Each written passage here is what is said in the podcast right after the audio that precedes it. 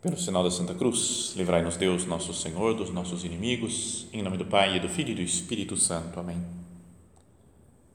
Meu Senhor e meu Deus, creio firmemente que estás aqui, que me vês, que me ouves. Adoro-te com profunda reverência.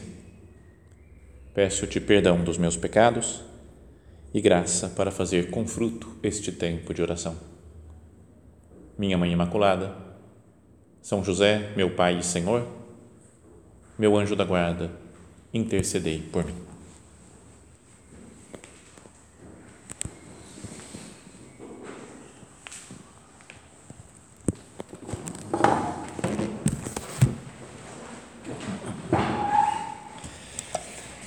Chegamos na nossa última meditação, né, podíamos dizer, sobre a, a vida da Guadalupe ainda que muitas coisas se podem continuar lendo, né, estudando, meditando, né, aprendendo dela.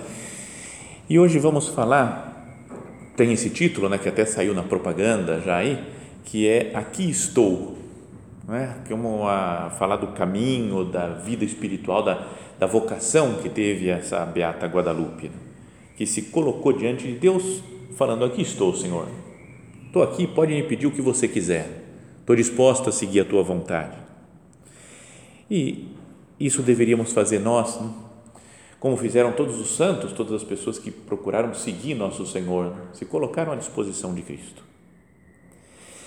O, aquele resuminho que tem antes de cada capítulo, né, que já falei outras vezes, dessa vez, nesse capítulo do livro, fala quando Jesus viu Mateus, o apóstolo, né, São Mateus, desempenhando o seu trabalho de cobrador de impostos, aproximou-se e chamou: Segue-me. Assim é a vocação de qualquer pessoa, Cristo que passa pela nossa vida, olha para nós e nos fala: Segue-me. Assim também chamou Guadalupe no meio do seu trabalho diário, enquanto ela estava estudando, trabalhando, fazendo as coisas normais da vida, do dia a dia dela.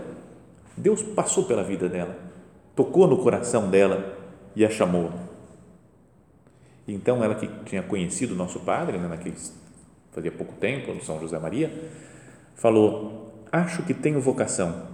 Foi o que Guadalupe disse a São José Maria quando o conheceu. Acho que eu tenho uma vocação para ser da obra, para entrar para o Opus Dei. Então, logo de cara, né, ao conhecer o nosso padre, ela já percebeu que tinha algo que ia mudar a sua vida. E a resposta que deu São José Maria para ela a animou a descobrir a vontade de Deus. O nosso padre falando para ela, falando, isso eu não posso dizer, né? se você tem vocação ou não tem, não é, é, é só a pessoa mesmo que descobre na sua relação com Deus. Porque às vezes pode acontecer, né, de vem falar com o padre aqui, fala, e aí padre, eu tenho vocação ou não tenho? Ou fala com a diretora, e diretora, eu tenho vocação ou não tenho? Fala, cara, você que tem que ver, né? é uma coisa de uma relação pessoal sua com Deus e de que modo você vai seguir Cristo, para que coisa que Ele está te chamando. Não é? Você pode dar algum conselho, alguma coisa para ajudar o nosso discernimento, mas é mais ou menos como um namoro, né? Já pensou, uma de vocês vem aqui e vem perguntar, e aí padre, eu namoro com esse cara ou não namoro? Falo, sei lá, não é? cara, sei, sabe, se você gosta dele, se tem, tem a ver, você que decide, né? não é um padre, não é outra pessoa que vai decidir sobre o nosso futuro. Então, por isso ela falou para o São José Maria: Acho que eu tenho vocação. E o nosso padre disse: Isso eu não posso dizer. Se quiser, posso ser seu diretor espiritual, atender sua confissão, conhecê-la. Então, Deus é que chama e o homem responde. Deus é que fala conosco. Nos chama para aquele plano que Ele quiser para nós. Continua esse texto dizendo: Guadalupe buscava responder a Deus com essa mesma atitude de Mateus. É? Ele se levantou na mesma hora da mesa dos impostos que ele estava cobrando, deixou tudo e seguiu Jesus. Também ela né, se levantou e seguiu a Deus pelo caminho que ele lhe havia preparado no Opus Dei. E aí coloca um texto de São José Maria sobre a vocação Fala, o que, que é a vocação? Ele fala, se me perguntares como se nota a chamada divina, como é que a pessoa percebe? Então, como dá essa introdução, você fala, agora, vai resolver meu problema, né? A resposta que vai, vou escutar o que nosso Padre fala e seguir. Então, ele fala, dir-vos-ei que é uma visão nova da vida. É como se acendesse uma luz dentro de nós. É um impulso misterioso que impele o homem a dedicar as suas mais nobres energias a uma atividade que, com a prática, chega a ganhar caráter de uma segunda natureza. Não é? é uma coisa, isso acontece mesmo na vida. Né? Eu penso na minha vocação, perdão por ficar contando essas coisas pessoais assim, mas a minha vocação de padre, às vezes acabo pensando as coisas normalmente, sabe, na, na vida, eu falo, é, tudo que eu penso, sonho, tipo padre, eu falo, segunda natureza. Sabe, antes, nunca pensei num negócio desse. Depois você começa a pensar, nossa, acho que Deus está me chamando, acho que é isso mesmo. E que com a prática você vai vivendo de uma maneira tão natural que parece que eu fui padre desde pequenininho, que nasci com uma batina pequenininho já na maternidade. Não é que é tão, não sei, mesmo lembrando de muitas coisas de antes de ser padre, mas faz parte de uma segunda natureza, parece. Essa força vital, diz o São José Maria, que tem alguma coisa como uma de avalanche irresistível, é o que os outros denominam vocação. Sabe, então vocação é um chamado. Né? A gente sabe que a palavra vocação vem de vocare, que é chamar. Deus passa por nós, nos chama, mas Ele não chama só assim, oi aí, vem aí. Não é, é um chamado que ilumina por dentro, né? que dá um sentido para a vida. E que quanto mais você vai ficando perto de Cristo, mais você tem vontade de seguir, de estar mais perto dele. Né? Essa coisa de uma espécie de avalanche irresistível. De novo, comparar com uma paixão humana, com um amor humano, é, é interessante para entender. A menina que ficou apaixonada pelo menino não fala, nossa, que, que, meu Deus, vai ser duro né, ter que seguir esse cara. Não, ela está apaixonada. Eu falei, eu vou até o fim do mundo com ele. E se vai continuando crescendo no amor quando casa e fala, é, é o sentido da minha vida. Uma vez até tomei bronca de uma mulher, num retiro que eu estava pregando, falei, às vezes vocês estão apaixonadas quando se casam, não sei o quê, e depois passa o tempo, cansa do marido, arruma briga, vê os defeitos, fica aquela coisa chata. Depois ela veio no confessionário e falou, nunca mais fale isso. Uma bronca, assim, porque ela falou assim, eu gosto do meu marido cada dia mais. Eu estava apaixonada quando casei e agora, 10, 20 anos depois, estou muito mais, eu gosto muito mais dele porque eu estou convivendo com ele cada vez. Então, beleza, já não, já não digo mais assim desse jeito. Mas então, a vocação tem algo disso também. Né? Então, uma coisa meio avassaladora, que passa Cristo por nós, mas não é uma passagem que deixa meio indiferente. Fala, agora vai, já chamei, agora você pensa aí, decide aí o que, que você quer. É uma, uma paixão, né? um amor, uma força de Deus que nos ilumina por dentro. Então, queria ler então dois trechos aqui de duas cartas que a Guadalupe escreveu para São José Maria, lá no comecinho da vocação dela. Uma em 1946. Ela fala assim: Padre, que alegria me dá dizer que aqui estou, que estou aqui. Que alegria me dá dizer isso. Então, ela respondeu que sim, a Deus tinha entrado para a obra uns dois anos antes disso. E depois, pensando na vida, ela fala: que alegria poder dizer para Deus ainda, né? Hoje, estou aqui, aqui você me tem para o que você quiser. É uma característica da vocação, né? A alegria. É uma pessoa que está triste, a pessoa menina vai casar e no dia do casamento eu falo, ai meu Deus do céu, estou casando. Né? Lua de mel, fala, não, lua de mel não, vamos ficar por aqui mesmo, vai, vamos, vamos trabalhar, esquecer, vai, vamos, vamos tocar a vida. Tem alguma coisa estranha, né? Se não está feliz né, no casamento, tem algo esquisito. Uma pessoa que vê a vocação e fica triste, fala, será que eu estou vendo mesmo? Eu estou entendendo o que é a vocação? Por isso ela fala, Padre, que alegria me dá quando poder dizer: Aqui estou. Agora, estando na liderança, ela era diretora, tinha sido nomeada diretora de um centro. E amanhã, no último lugar, quem menos manda.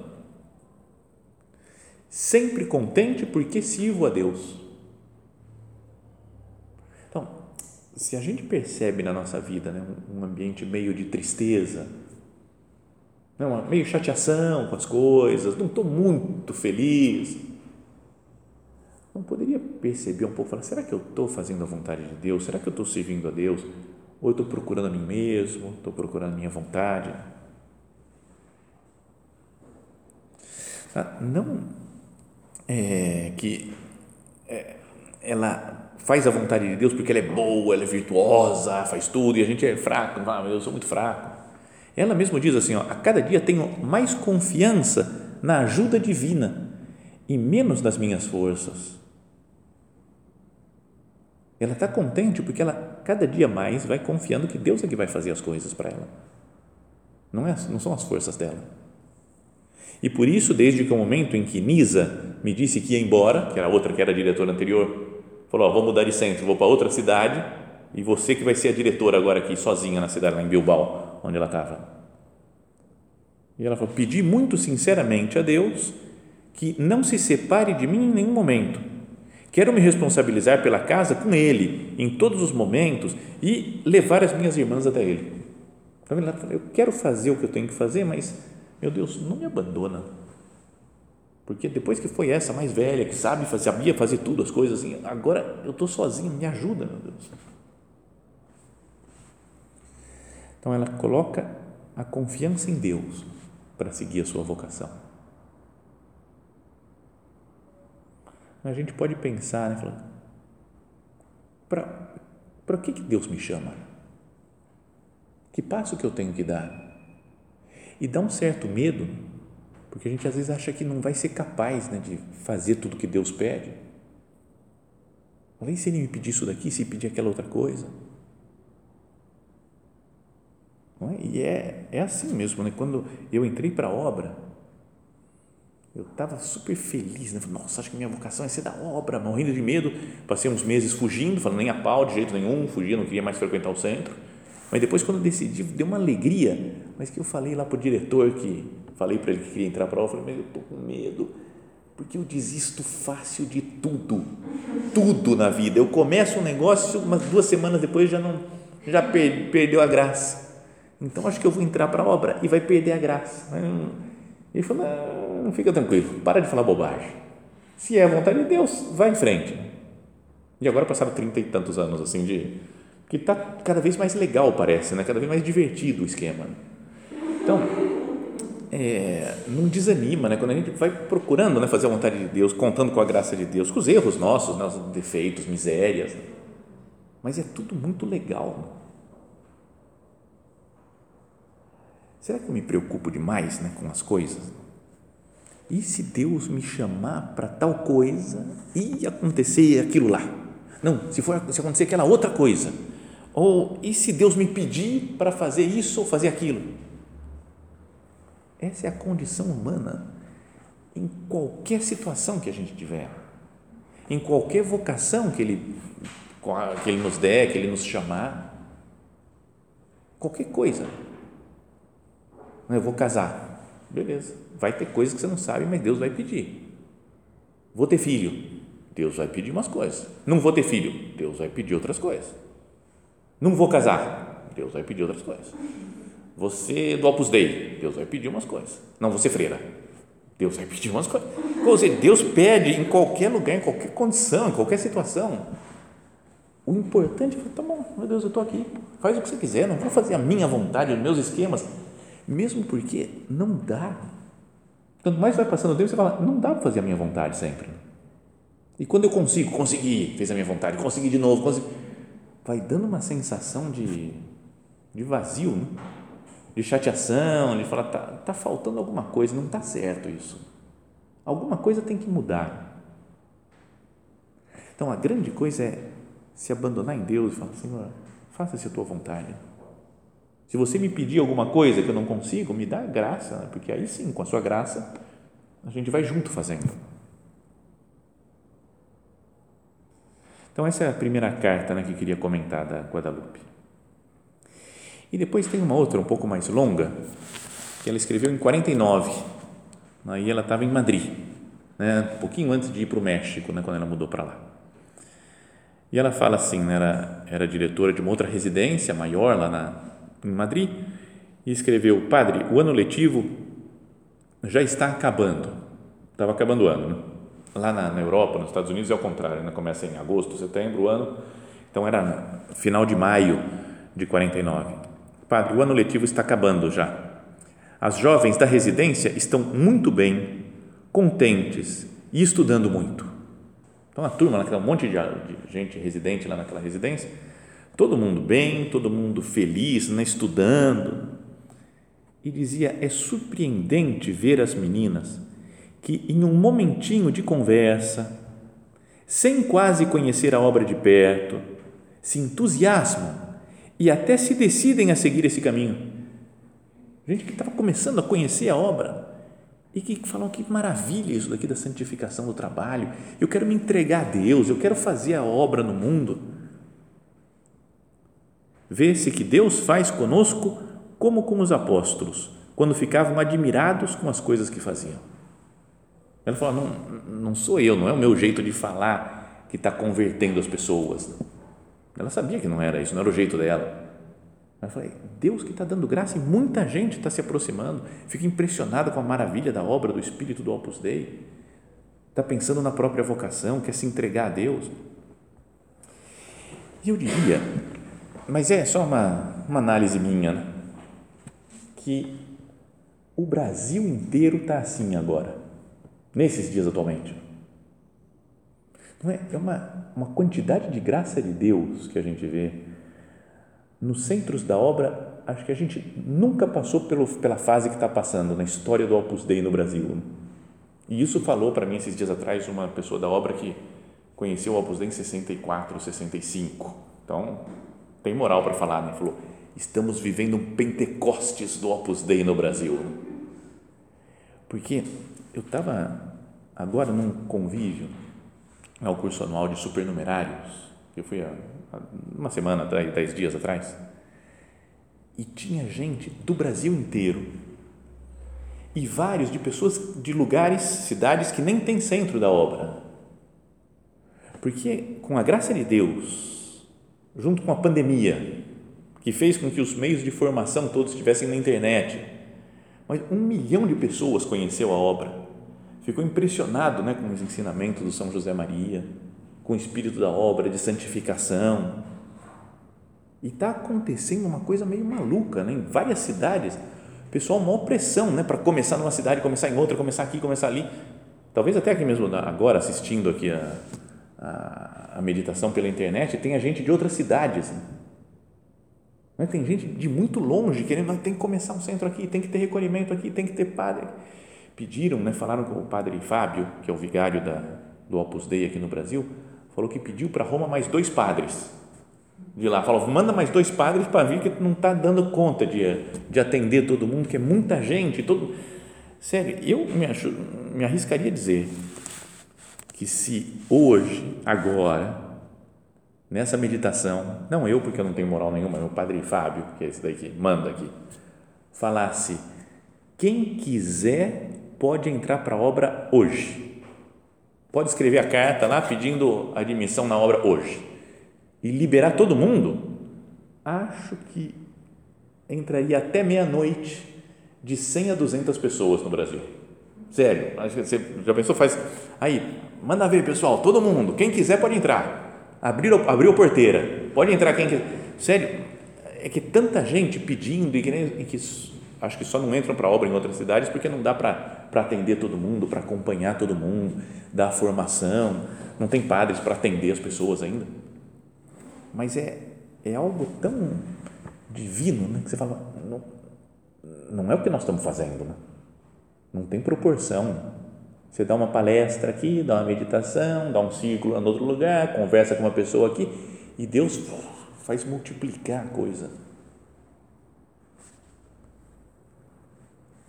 Então, o que escreve aqui no começo da obra, essa Beata Guadalupe, Acho que a gente poderia dizer hoje de nós aqui. É surpreendente ver como as meninas, que em um momentinho de conversa, sem quase conhecer a obra de perto, se entusiasmam e até se decidem a seguir esse caminho. Vê-se que Deus está fazendo como fez com os apóstolos, que ficavam admirados para ver os, ver os frutos do, do apostolado deles.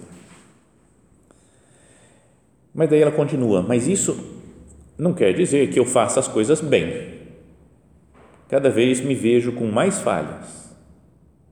Então, sabe, é uma sensação que a gente faz, é, faz besteira, não, não vive as coisas do jeito que tinha que viver e Deus vai dando graça, né? Acho que para deixar a gente com mais vergonha ainda, né? É, é puramente de Deus esse negócio. A obra é realmente de Deus. Agora, fala ela, ponho o máximo esforço em cumprir as normas nessas orações, né? leitura espiritual, terço, oração, e estou conseguindo. A oração geralmente é de luta para não me distrair, mas ali estou e sei que agrado a Deus assim. Está vendo? O aqui estou dela serve para a oração do dia a dia, não é só o momento de decidir a vocação eterna dela. Cada dia, não tem que fazer oração, não estou afim, estou distraído, não estou com a cabeça hoje para rezar, mas Jesus, aqui estou, estou na tua presença, Jesus. Eu quero, eu quero conversar com você, eu quero te escutar. Ontem, por outro lado, aí ela fala de como foi um dia de oração dela, que aconteceu uma graça especial. Ontem, por outro lado, foi dessas vezes que se vê tudo bem claro. Rezava por nossas novas, né, por essas que tinham acabado de entrar para a obra, hoje tinha que dar o círculo para elas queria que se firmassem totalmente na vocação, esta graça que Deus me deu desde o princípio, sem que tenha havido nenhum instante de dúvida, talvez por me ver mais sem fundamento do que as outras. Então ela estava lá rezando, né, pensando nas pessoas que tinham acabado de entrar para a obra e via tão claro junto ao sacrário o nosso caminho, tão direito, tão para todo mundo, que com coração e desejo de aproximar-se de Deus o conhecesse de verdade, que fisicamente compreendi que o único necessário é conhecer a obra a fundo para criar raízes. Então, falou, eu tenho que entender mais esse espírito que Deus deu né, para São José Maria, de santificação na vida cotidiana, no trabalho, nas relações pessoais. É para ser também, cada um de nós, opus dei, no sentido de falar, eu sou uma obra de Deus, eu deixo Deus trabalhar na minha alma. Porque assim eu posso ajudar outras pessoas, né? a evangelizar, e fazer o apostolado. Mesmo percebendo as minhas fraquezas, as minhas dificuldades, né? Cada um de nós pode pensar, falar assim, eu tenho essa dificuldade, esse problema, esse defeito que eu não consigo tirar, que sempre é a mesma coisa Senhor, me ajuda, né? Que eu quero, eu quero me transformar, eu quero captar o seu espírito, meu Deus, para ajudar as outras pessoas que precisam e levar a sua palavra para todo mundo. Então, depois dessa, essa, dessa oração, ela saiu com muita segurança, porque viu diante de Jesus, viu no sacrário, é isso que Deus quer que eu faça que eu cuide dessas pessoas. De vez em quando Deus faz algumas coisas assim, né? Ele dá umas graças de verdade. Que a gente esteja aberto para, na oração, escutar o que Deus quer de mim mesmo. Não é tanto para decidir a minha vocação, quanto para ser fiel à minha vocação. Mas Jesus, estou aqui, o que você quer, Jesus? Como é que eu tenho que me comportar?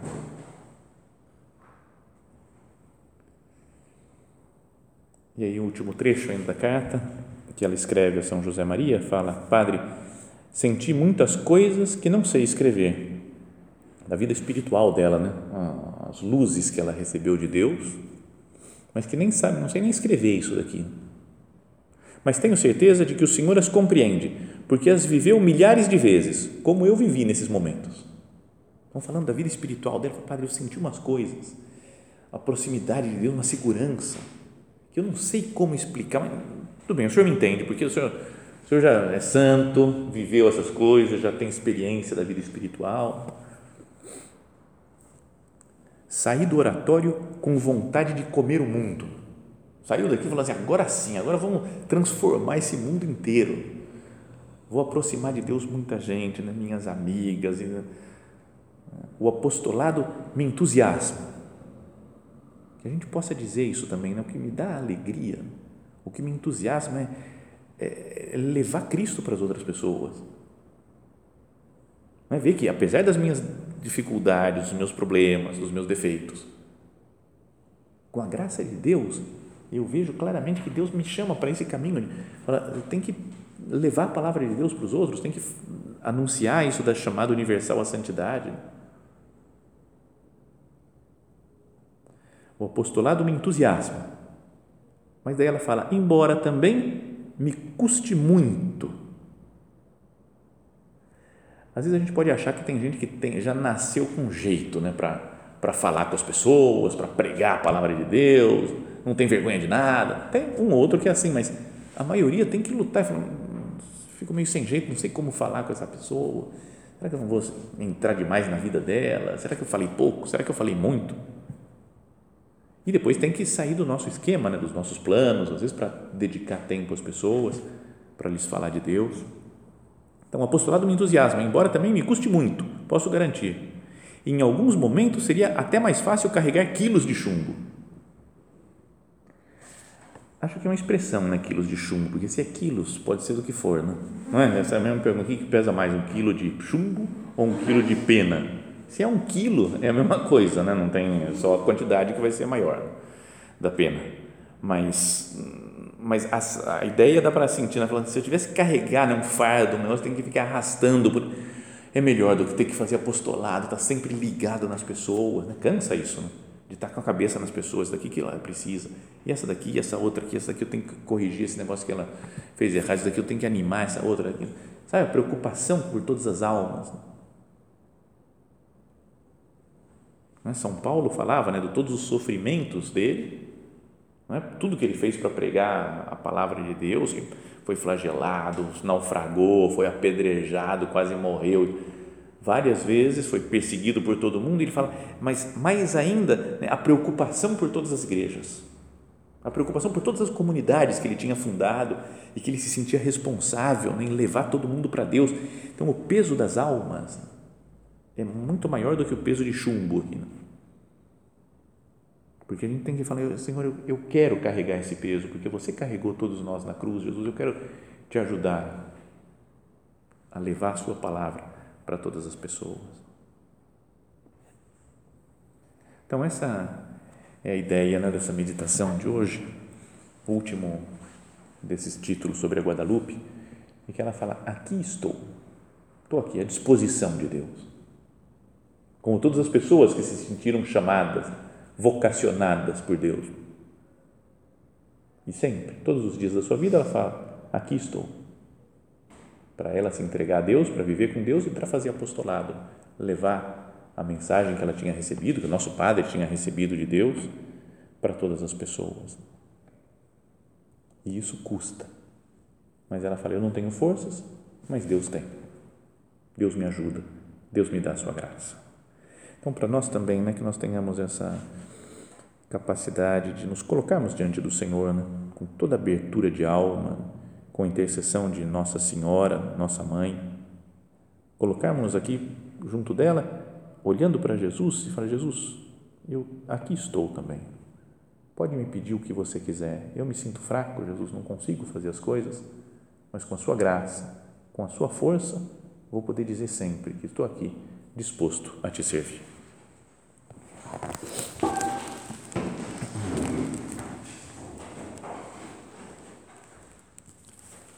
Dou-te graças, meu Deus, pelos bons propósitos, afetos e inspirações que me comunicaste nesta meditação. Peço-te ajuda para os pôr em prática. Minha Mãe Imaculada, São José, meu Pai e Senhor, meu anjo da guarda, intercedei por mim.